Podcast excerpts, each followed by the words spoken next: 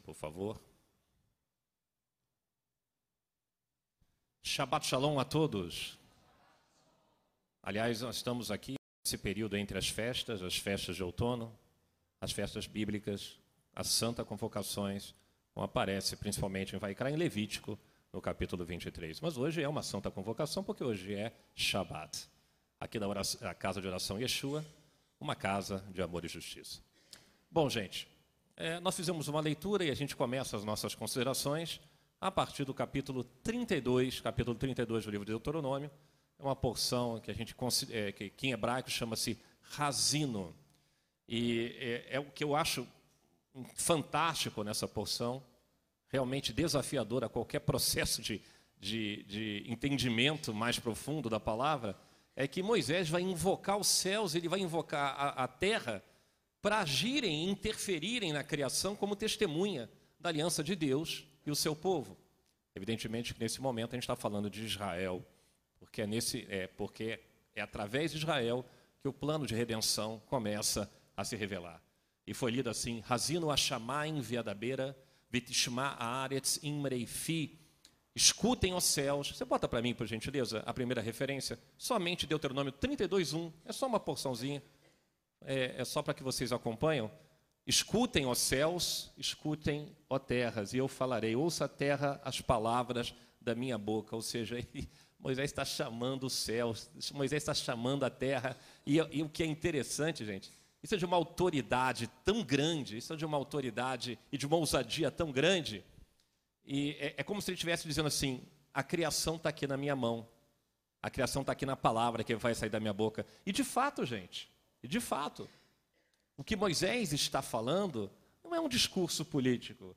Moisés está totalmente tomado pelo Espírito de Deus e ele está recitando a própria Torá de Deus. Amém? Vocês estão me acompanhando? É a, a palavra de autoridade é tão grande que é o que a gente leu aqui. É o que a gente está aqui recitando e explicando para vocês. É, é, é algo interessantíssimo, porque, afinal de contas, gente, quando ele diz céu e terra, ele está entrando na dimensão da matéria e está entrando na dimensão do Espírito e diz: tudo se submete à palavra que sai da minha boca agora. Anjos e homens, não é verdade? Toda a criação, ele está dizendo: Deus é soberano. Toda, tudo, tudo, gente, é jurisdição do Senhor. Da águia ao caracol, do camelo ao jumento, do seraf, do seraf, dos serafins aos querubins, até os homens, da, das pedras às nuvens do céu, nada escapa à jurisdição de Deus. E ele está clamando sobre essa, sobre essa criação, os céus e a terra. Gente, de alguma maneira ou de outra, é como se ele estivesse fazendo alusão a um grande tribunal, não é verdade? Um grande tribunal porque as testemunhas estão ali. Num tribunal, as testemunhas não ficam analisando os fatos, não ficam analisando as palavras, não ficam analisando a Constituição. Se há uma Constituição e sobre esse fundamento, o pilar da, da, da edificação desse mundo é a palavra de Deus, é esse pilar que, que, rege os céus e que rege a terra, e nesse exato momento os céus e a terra são chamados para depor ou para ouvir. Vamos ver, gente? Porque veja bem, é no tribunal que você decide se você é inocente, você decide não, que é decidido quem é inocente e, e quem é culpado. Afinal, todos nós somos réus. Não é verdade, gente? Ou não somos réus? O pessoal odeia essa terminologia. Mas todo mundo vai ser julgado, meu irmão. Todo mundo vai se dobrar diante do Senhor.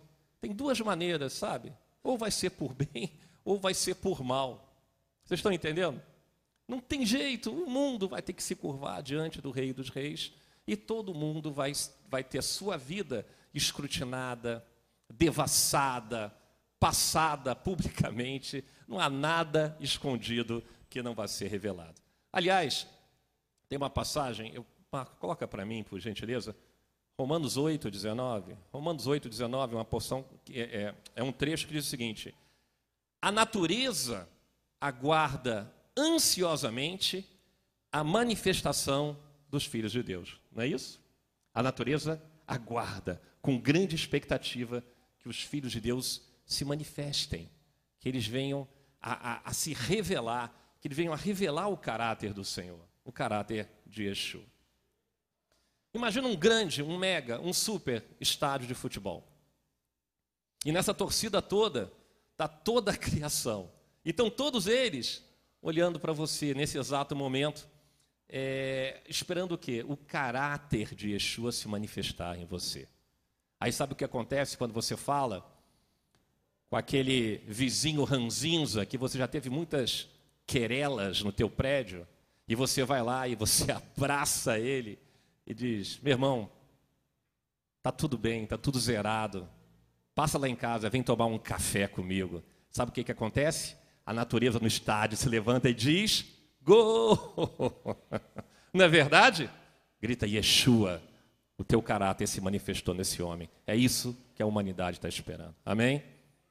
Se manifeste o caráter do rei em tua vida.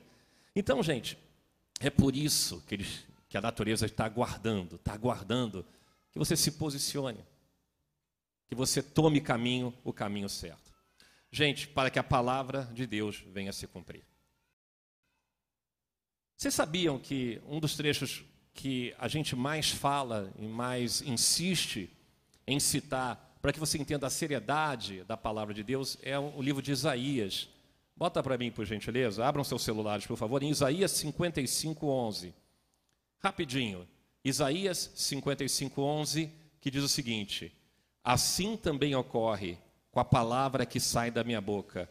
Ela não voltará para mim vazia, mas fará o que desejo e atingirá o propósito para qual a enviei. Vocês estão compreendendo? A palavra de Deus não volta vazia, porque ela é a construtora dos pilares do universo e ela se estabelece e ela cria situações, ela recria situações e ela destrói o que precisa ser destruído para que seja o universo recriado. A palavra, ela é absolutamente poderosa. E, na verdade, nessa porção que a gente acabou de ler, lembrando que eu li só um pedacinho, mas você depois vai estudar ela com calma. Deuteronômio 32, 47, fala o seguinte: olha só, 32, 47. Repara se não é a mesma coisa que Isaías falou, que Moisés está falando aqui, Deuteronômio 32, 47. Elas não são palavras vazias, ok? Aqui está na versão NVI, mas na versão na versão Almeida, que aqui eu usei aqui na minha referência, fala: Não são palavras vazias, são a sua vida. Por meio delas, vocês viverão muito tempo na terra que tomarão posse do outro lado do Jordão. O que Devarim, Deuteronômio fala, o que Moisés fala no capítulo 32, é o que Isaías fala no capítulo 55. A palavra de Deus, ela é absolutamente poderosa, ela não volta vazia, ela estabelece bênção ou ela estabelece o quê? Se não é bênção, o que, que estabelece, gente? Maldição, não existe espaço vazio entre a bênção e a maldição. Não existe um espaço intermediário. Não existe terra nullius, se vocês entenderam o que eu quis dizer.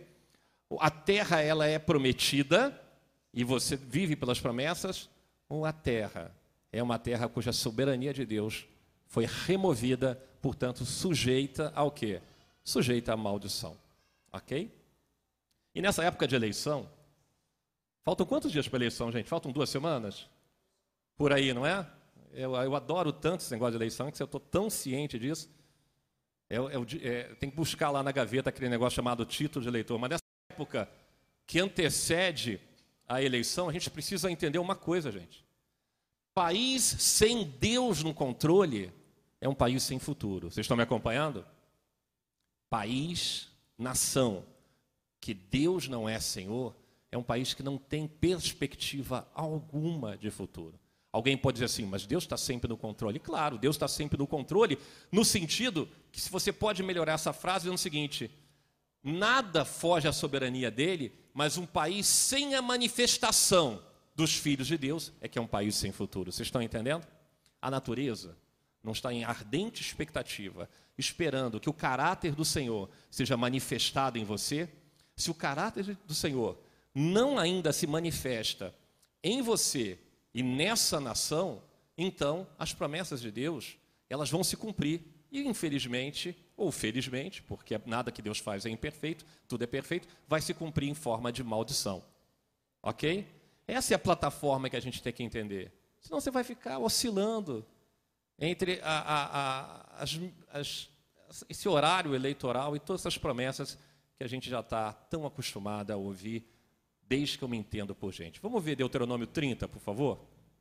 Abram seus celulares, por favor, em Deuteronômio 30, verso 15 a verso 16. Presta atenção, essa é a plataforma de governo de Deus. Deus tem plataforma de governo, gente? Claro que tem. Deus tem uma plataforma de governo. Se as pessoas não leem, é outra coisa. Vamos lá. Vejo que hoje, vejam que hoje ponho diante de vocês vida e prosperidade. Não está bom isso, gente? Deus está colocando vida e prosperidade. Ou morte e destruição. Pois hoje lhes ordeno que amem o Senhor do seu Deus, andem nos seus caminhos e guardem os seus mandamentos, decretos e ordenanças. Então vocês terão vida, aumentarão em número, e o Senhor, o seu Deus, os abençoará na terra que vocês estão entrando para dela tomar posse. O que, que a natureza está esperando? Que se manifeste né, a ardente expectativa da manifestação dos filhos de Deus. Para que você coloque né, o, teu, o teu pé na terra e você estabeleça a justiça de Deus. Por que, que quando a gente leu aqui Zacarias 14, aqui, ah, você, não, é, você que está em casa não está não, não tá nos acompanhando aqui, mas a gente leu Zacarias 14 que fala que o Senhor vai botar o quê? O que, que ele vai botar no Monte das Oliveiras? É o quê? Os pés, porque o domínio é exercido espiritualmente. Vocês estão entendendo? Linguagem bíblica é uma linguagem espiritual. Quando você bota o pé sobre, não é isso? É sobre um território, está tomando posse. Amém? Não é precisa você fazer ato profético, tirar as tuas havaianas e o teu sapato, sair andando no meio da rua, no asfalto quente, declarando você tem que ter justiça, estabelecer obras de justiça. Foi isso que foi dado a Abraão, é isso que Yeshua faz em Zacarias 14. Ele bota os pés para que se manifeste o caráter da justiça de Deus e ele tome posse. É isso que a gente quer. Deus vai exercer o seu controle, ele vai exercer o seu controle através dos seus filhos. A pergunta que não quer calar é o seguinte: isso vale para Israel apenas ou isso vale para o Brasil? O que vocês acham? Vale para qualquer nação do mundo. Ok? O que vale para Israel é modelo daquilo que vai valer para qualquer nação do mundo. De fato, gente, é uma, a gente tem que, que gente, é uma constatação muito complexamente triste, mas o fato é que nós somos exilados em nossa própria terra. Eu me refiro ao Brasil. Não é verdade, gente? Não é isso? Não somos rebeldes? Não é uma nação rebelde? Ou não é uma nação rebelde? O que vocês acham? Absolutamente rebelde, gente. Eu quero dar uma guinada de assunto aqui. É, por gentileza, quem veio de ônibus para cá, levanta a mão. Quem veio de carro para cá, levanta a mão. Quem veio de helicóptero ou avião aqui, levanta a mão. Ninguém veio de helicóptero ou de avião. Mas se tivesse vindo de helicóptero ou de avião, de ônibus ou de carro, qual é o combustível? Qual é o combustível que foi utilizado? Qual é a matéria-prima do combustível? Qual é a matriz energética? Petróleo, não é verdade?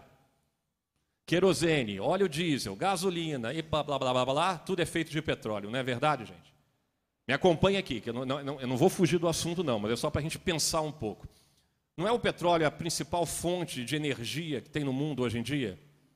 Você só se desloca, o mundo só anda porque o petróleo é refinado e as pessoas utilizam isso. Então, quem tem petróleo tem um dos recursos naturais que, com certeza, são dos mais preciosos que existem no mundo. Não é verdade? Não é isso, gente? Então, é como se dissesse o seguinte: você fura a terra e jorra ouro líquido. Ouro líquido. Quem tem muito.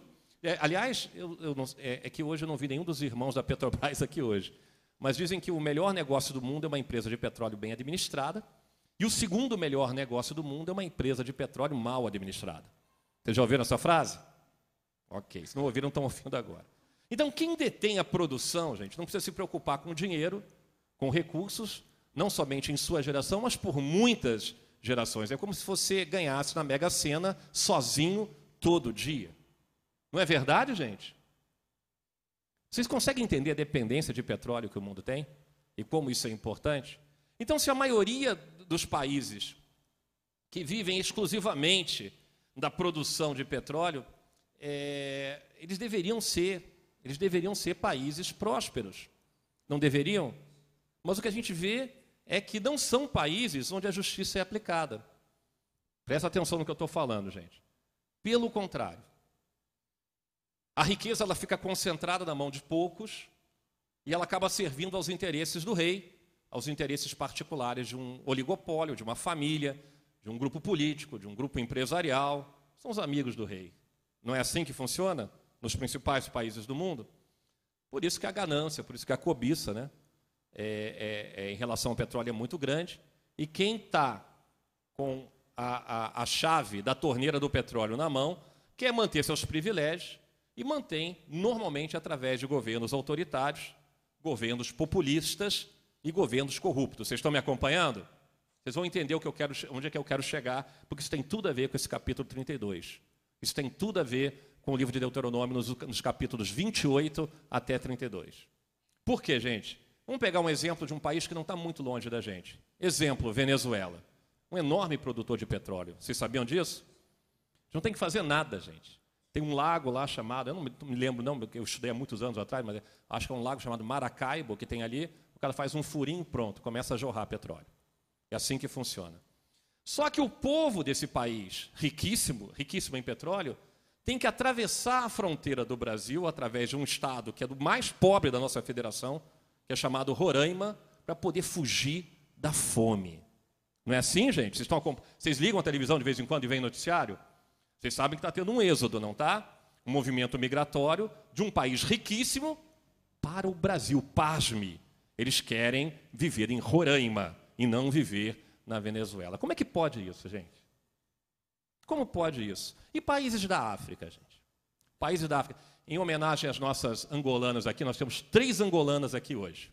Três angolanas. Aí eu resolvi pesquisar também sobre Angola, gente. Vocês sabiam que Angola e Nigéria são dos maiores produtores de petróleo do mundo? Eu estava vendo. Uma de vocês estudou engenharia de petróleo, produção? Não. Mas foi, foi você? Ah, foi a, foi a Gisela, né?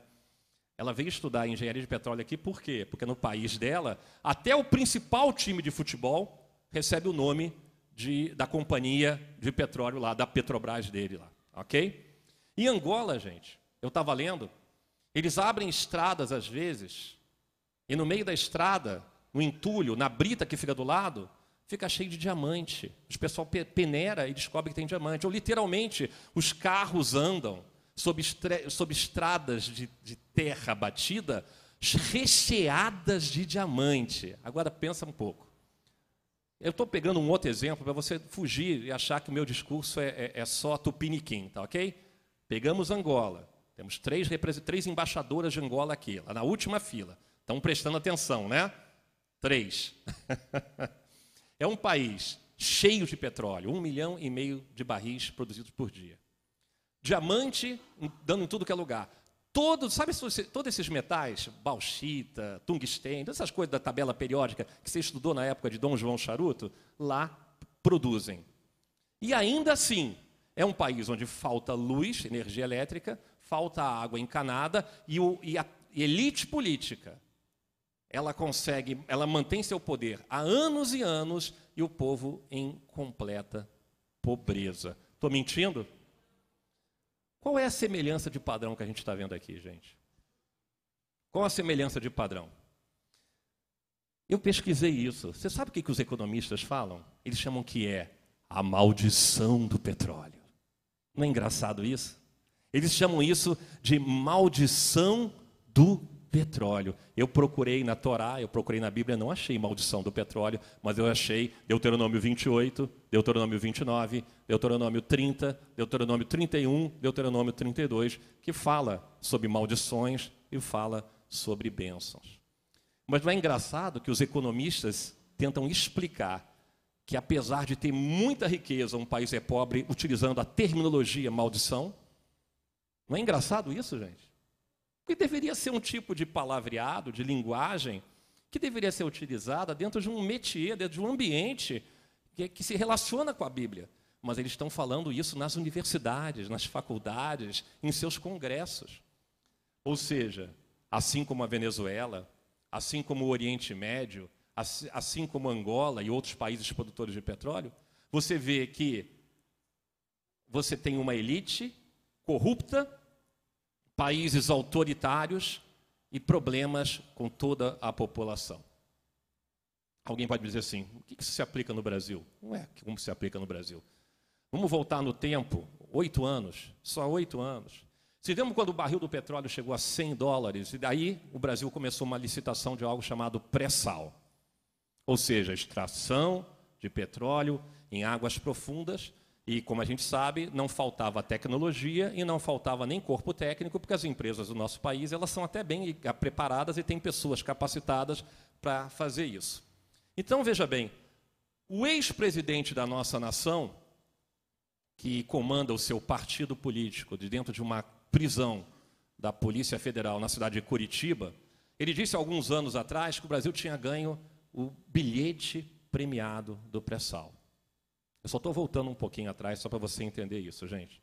Ou seja, o país tinha todas as condições de transformar aquele bilhete premiado numa bênção e não transformou.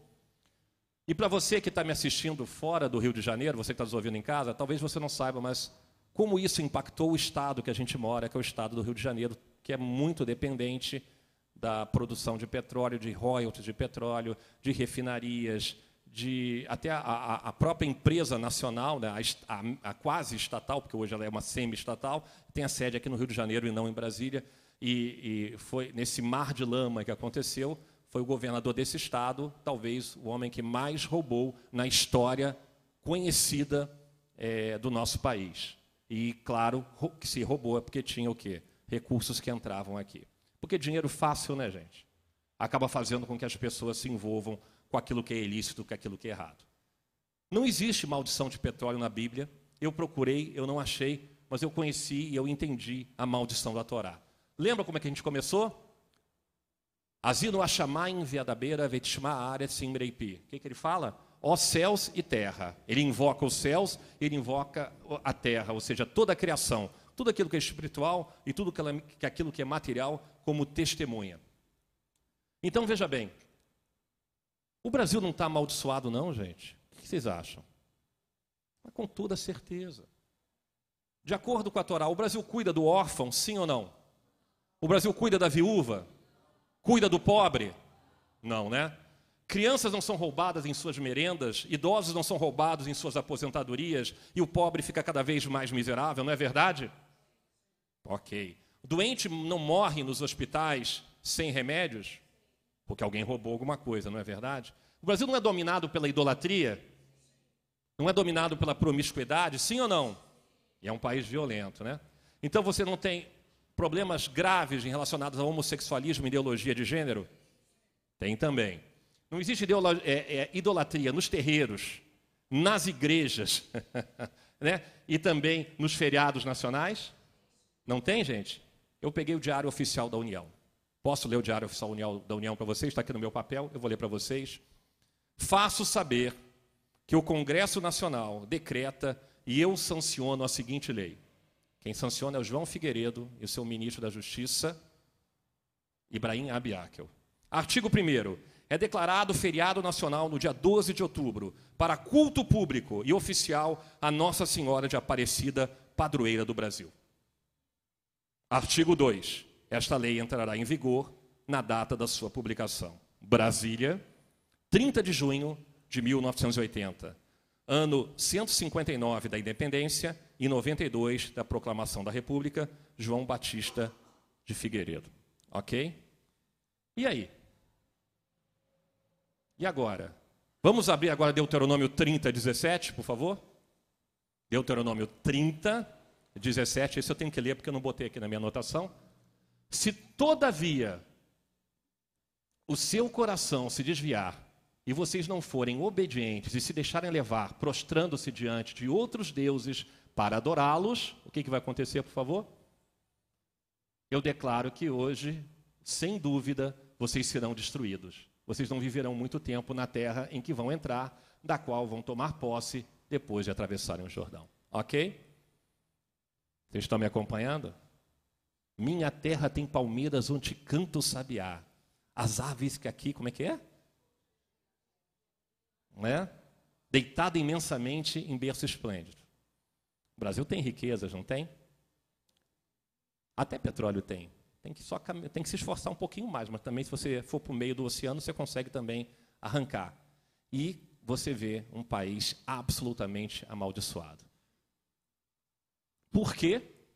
Por questões como todas essas que foram citadas aqui. Poxa vida, Eduardo, você está entrando nessa seara de religião? Tô. Eu acho que você pode ficar mais velho e ter mais coragem de falar essas coisas, né? Não pode? Chega, né? Chega da gente ficar. Eu, eu, sei que idolatria acontece em qualquer religião. Eu venho de uma religião extremamente idólatra, o judaísmo.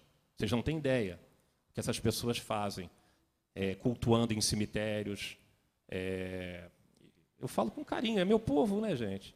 Mas é de uma idolatria sem tamanho. Existe idolatria dentro da igreja evangélica? Tem. Uau! Então, o judaísmo tem na igreja evangélica. Existe idolatria na igreja católica, gente? Tenta justificar a igreja católica de acordo com a Bíblia. Vamos lá, se esforça aí. Não, né? Adora, somente adorarás o Senhor teu Deus, não terá outros deuses diante de ti. Né? Ame teu próximo contra primeiro, mas ame também São Judas não sei o que, São Tadeu não sei o que, São... E aqui vem o, congresso, o Diário Oficial da União e manda você adorar uma estátua. E você lê, e você lê aqui é, de uma maneira muito clara, em Deuteronômio 30, o que vai ter de, de, de, de, de não like para mim vai ser demais, né? Deixa, deixa ter, deixa ter, não tenho mais, já perdi, não estou mais preocupado com mais nada, meu irmão. Realmente, muito preocupado com a aprovação de alguém. Eu ando na. Gente, eu nunca fui de defender um ponto de vista porque é o ponto de vista da maioria. Começa que eu torço para o América Futebol Clube, ok? Já começa por aí. Nunca fui de defender ponto de vista porque é ponto de vista da maioria. Estou nem aí, cara. Tem nem aí. País idólatra, que rompe todos os princípios da Torá e ainda querem resolver nas urnas o problema da nação, chamando o capitão, chamando o cabo, é, ou chamando o cara que comanda o país de dentro de uma penitenciária, ou outro que, com todo respeito, dentro do hospital. Fala sério, meu irmão. Não é a plataforma de governo desses homens que vai mudar o nosso país. O que vai mudar o nosso país é a obediência aos caminhos de Deus, ok? Então, ao invés de cavar petróleo, vamos cavar a palavra? Vamos à plataforma de Deus, vamos começar devagarzinho, tá? Cocada de coco de coqueiro. Josué 1, verso 8. Josué 1, verso 8. Vou começar. Não deixe de falar nas, nas palavras deste livro da lei e de meditar nelas dia e noite. Olha o que Josué está falando, gente. Não deixe de meditar nessa Torá, nessa palavra, não é? Dia e noite, para que você cumpra fielmente tudo o que nele está escrito e só então os seus caminhos prosperarão e você será bem-sucedido. Olha a plataforma de governo de Deus. Medite na palavra de Deus né, e ande nos seus caminhos. Então, se você é próspero e bem-sucedido, não existe escassez. Se você é próspero e bem-sucedido, não tem possibilidade de falhas. Amém? É maravilhosa a palavra de Deus, gente. É tão simples, ao mesmo tempo, tão difícil a gente assimilar isso, né? Então veja bem, gente, olha só. Meditar é algo da nossa mente e não deixar a palavra sair da tua boca. Não é isso que está escrito no Salmo 1? Não está, gente. O que está escrito em Josué, no capítulo 1, verso 8, está escrito em Salmos. O Salmo 1, verso 1 ao verso 3. Salmo 1, do verso 1 ao verso 3. Olha só o que fala. Bem-aventurado o homem que não anda segundo o conselho dos ímpios, não se detém no caminho dos pecadores, nem se assenta na roda dos escarnecedores. Antes tem o seu prazer no quê? Na Torá de Deus, na lei do Senhor, na palavra viva, na Bíblia, e na sua lei medita dia e noite, pois será como árvore plantada junto aos ribeiros de água, a qual dá o seu fruto no seu tempo, as suas folhas não cairão, e tudo o que fizer o quê? Prosperará. Não está todo mundo na TV falando em prosperidade? Não está todo mundo falando em mudança? Um diz que vai tirar o teu nome do SPC e o outro diz que vai criar 10 milhões de emprego. Não é isso que eles estão falando? Como é que você vai criar 10 milhões de emprego e tirar o nome de alguém do SPC se você não meditar na palavra de Deus e não andar dos caminhos de Deus? Me fala. Não é verdade, gente? As pessoas não conseguem associar a promessa do Senhor ao seu dia a dia. E talvez seja esse o grande problema, essa desassocia... É, como é que fala? Desassociação entre a palavra viva e o teu modus operandi de vida, como você vive a tua vida. Né?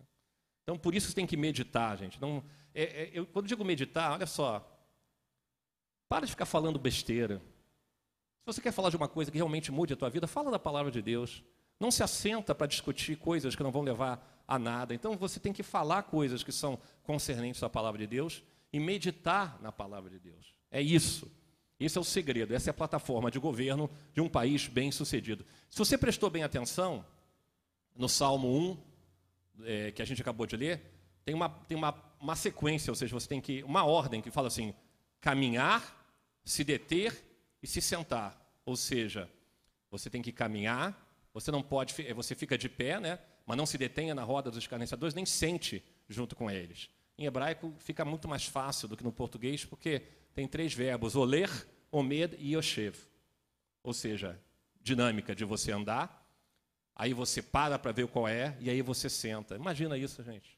Você está andando, procurando as coisas do Senhor, alinhamento com Ele, e de repente você vê os escarnecedores ali, você desacelera, se detém, omed, e de repente você senta para ouvir o que eles têm para falar. Esse é o teu fim, meu irmão. Quando a palavra de Deus ela passar a ser secundária em tua vida, e não tua referência primária, e nem o teu desejo principal, você está profundamente afastado dos caminhos do Senhor. Você acaba criando raiz, finca o pé no caminho errado, acaba se sentando. Vocês estão entendendo? E você, eu quero dizer uma coisa para vocês: não tem como você pensar nas coisas de Deus e você viver errado. Quando você pensa, medita e trilha os caminhos de Deus, você vai viver certo. Amém? É isso que a gente tem que entender. Deuteronômio 28, 1. Vamos lá. Nós vamos entrar no capítulo 28 de Deuteronômio. Eu peço a vocês que me acompanhem. Deuteronômio 28, 1. E será, se vocês ouvirem, né? Se ouvires, bota no, no Almeida para mim. Eu acho que peguei a tradução só para a gente falar exatamente o que está sendo projetado na tela. Fica melhor assim. O pessoal de casa vai enxergar, vai ouvir eu falando e enxergar a referência certa. E será que se ouvires a voz do Senhor teu Deus, tendo cuidado de guardar todos os seus mandamentos que eu hoje te ordeno, e o Senhor teu Deus então te exaltará sobre todas as nações na terra. Amém? Ou seja, ouvir e obedecer, ouvir e obedecer, ouvir e obedecer. Você ouve, você obedece, você medita e você caminha. Amém? Esse é o segredo de uma vida próspera, esse é o segredo de uma nação. Essa é a plataforma de Deus para a restauração da humanidade restauração das nações e dos países.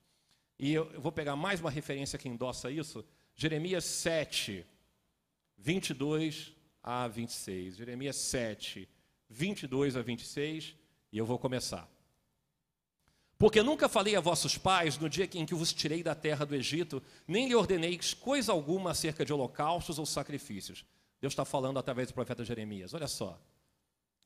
Quando eles estavam lá no Egito, saindo do Egito, eu não, não, não comecei a falar com eles sobre sacrifícios e holocaustos. Mas eu comecei a falar com eles o seguinte: Mas isto lhes ordenei, ordenei dizendo: Dai ouvidos à minha voz, e eu serei o vosso Deus, e vós sereis o meu povo, e andai em todo o caminho em que eu vos mandar, para que vos vá bem. Amém? Dai ouvidos à voz e caminhar.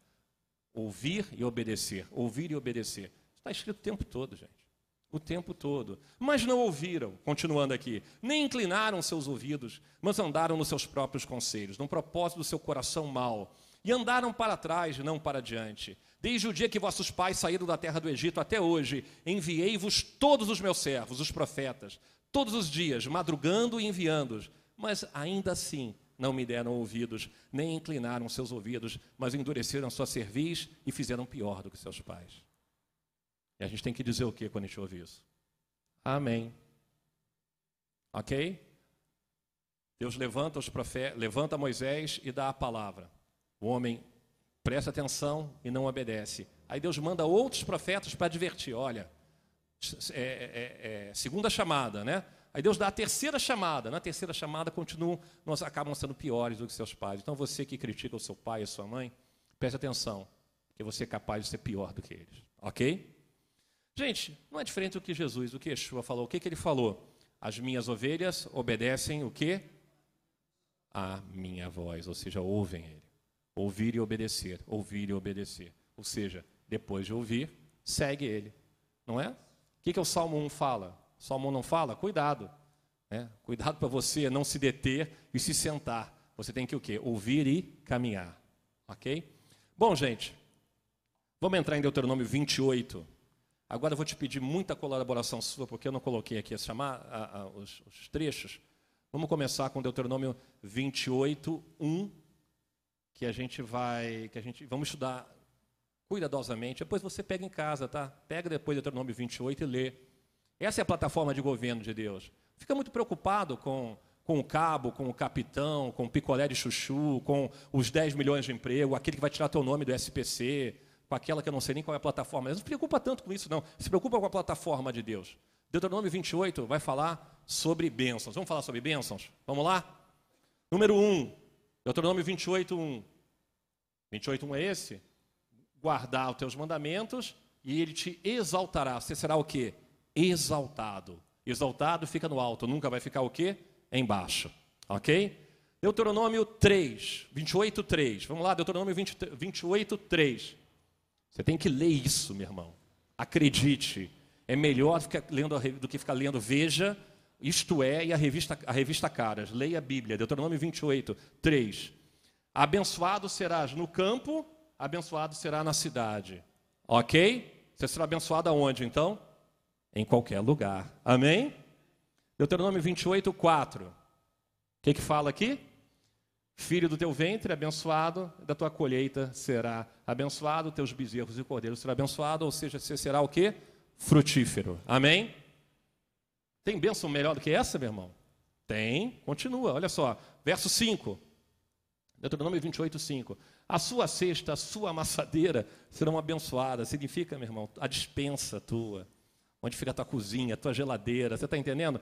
Tudo que você tem, teus silos de armazenamento dos bens primários para a tua sobrevivência estarão que abarrotados e transbordantes. Promessa de Deus para a tua vida. Amém? Amém. Número 6, 28, 6. Vamos lá.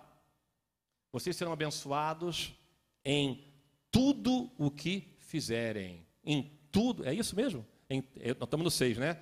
Em tudo o que fizerem. Não é bom isso, gente? Não é bom isso? Vamos adiante.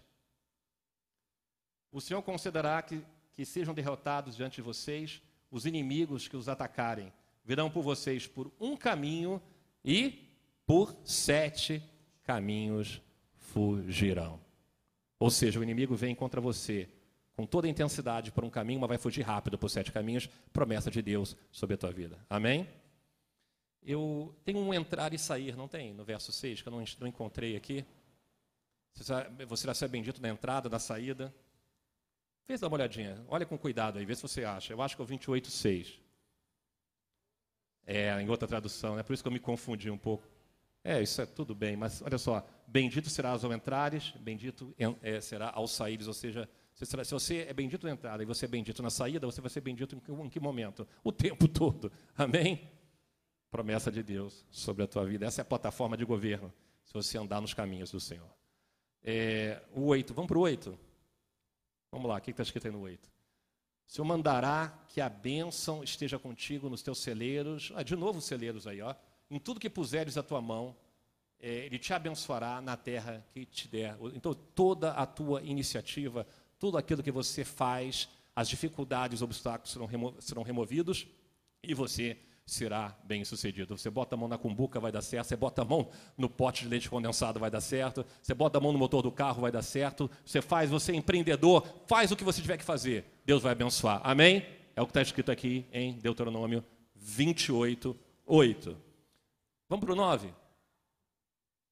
Santidade, olha aí. Ó. O Senhor confirmará para, você, é, para si o povo santo. Aí fala em povo santo, o cara já fica naquela mistificação, sabe? Povo santo é povo separado. Sede santos porque eu sou santo. Deus é separado. Você se separa para o Senhor, no propósito dele, no cumprimento de sua justiça, e ele vai te guardar, e, e como prometeu é, em suas promessas. Amém? Coisa boa isso, não é verdade? Não é para você ser adorado, é para você ser guardado pelo Senhor. 10. Vamos ao verso 10. Vamos ver?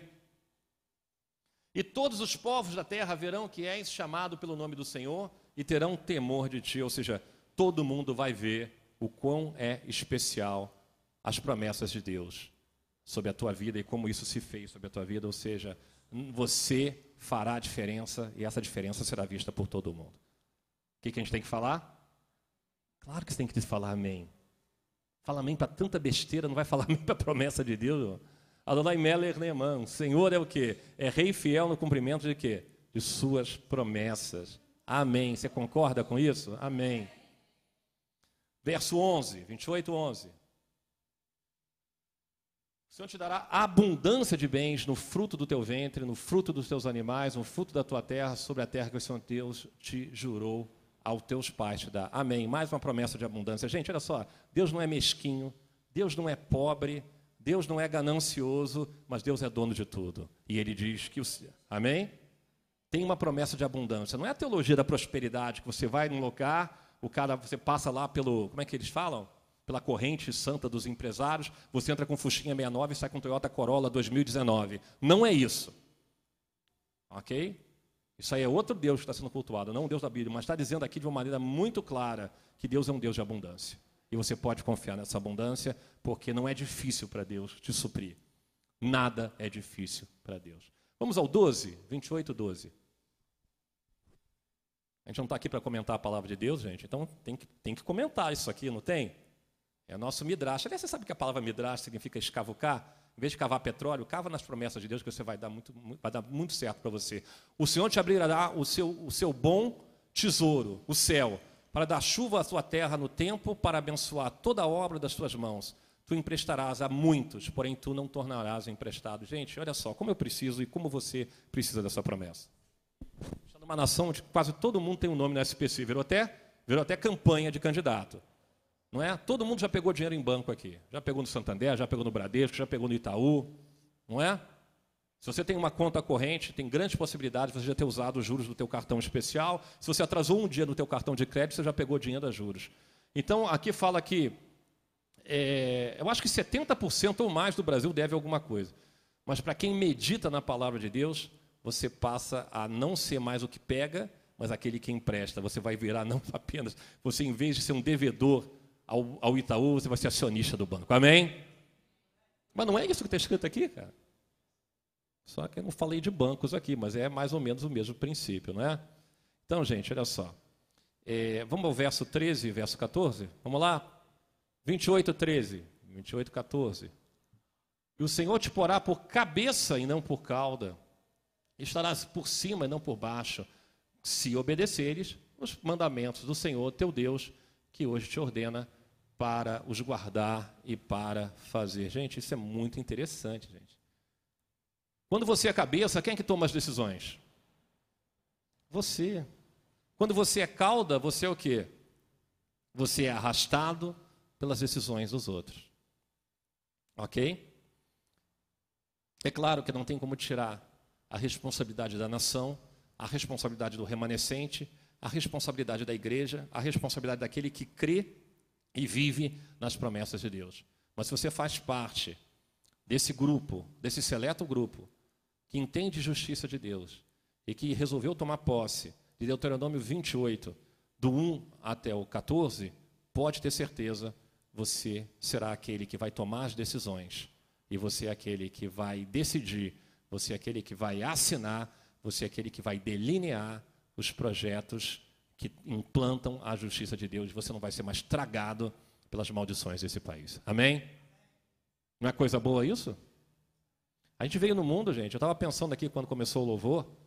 Eu não sei se teologicamente está certo, mas o pensamento que me veio ao coração é que a gente veio ao mundo para adorar e para fazer guerra. Não é verdade, gente?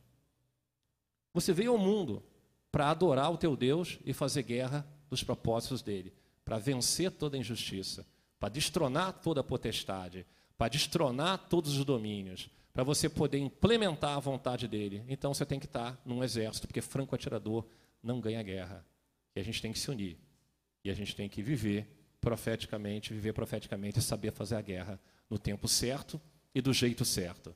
E também adorar o Senhor da maneira correta, porque tem muito adorador que o Senhor vai olhar para ele e vai dizer: Nunca te conheci, né? Nunca te vi, aparte-te de mim. Ok? E para finalizar, que eu não quero me estender, Vamos a Deuteronômio 30, do verso 1 ao verso 5. Deuteronômio 30, do verso 1 ao verso 5. Eu vou começar a anotar aqui com a versão para nunca, né? Tenho que começar a anotar. Vamos lá. Quando todas essas bênçãos e maldições que coloquei diante de vocês lhes sobrevierem, e elas os atingirem onde quer que o Senhor, do seu Deus, os dispersar entre as nações, e quando vocês e os seus filhos voltarem para o Senhor, para o seu Deus, e lhe obedecerem, vekol levavra, de todo o teu coração, vekol nafsherá, de toda a tua alma, de acordo com tudo que hoje lhes ordeno, então o Senhor, seu Deus, lhes trará restauração. Amém?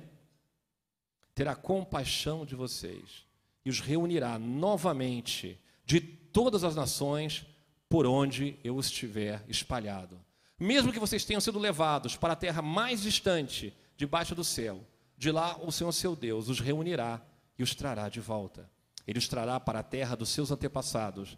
Vocês tomarão posse dela e fará com que vocês sejam mais prósperos, mais numerosos do que seus antepassados. Amém? É isso, gente. Essa é a plataforma de governo de Deus. Restauração, prosperidade. Deus é um Deus que abençoa. Deus é um Deus que tem prazer em abençoar. Deus que tem prazer em fazer guerra para que o propósito dele se cumpra. Deus é um Deus que te criou para você louvar o nome dele. Você não foi criado para viver uma vida longe e distante do Senhor. Você foi criado para levar uma vida conforme o propósito, e esses propósitos são que estão na palavra de Deus. Então, quando você for apertar o botão na urna, desmistifique isso da tua cabeça. Não importa quem vai subir no palanque.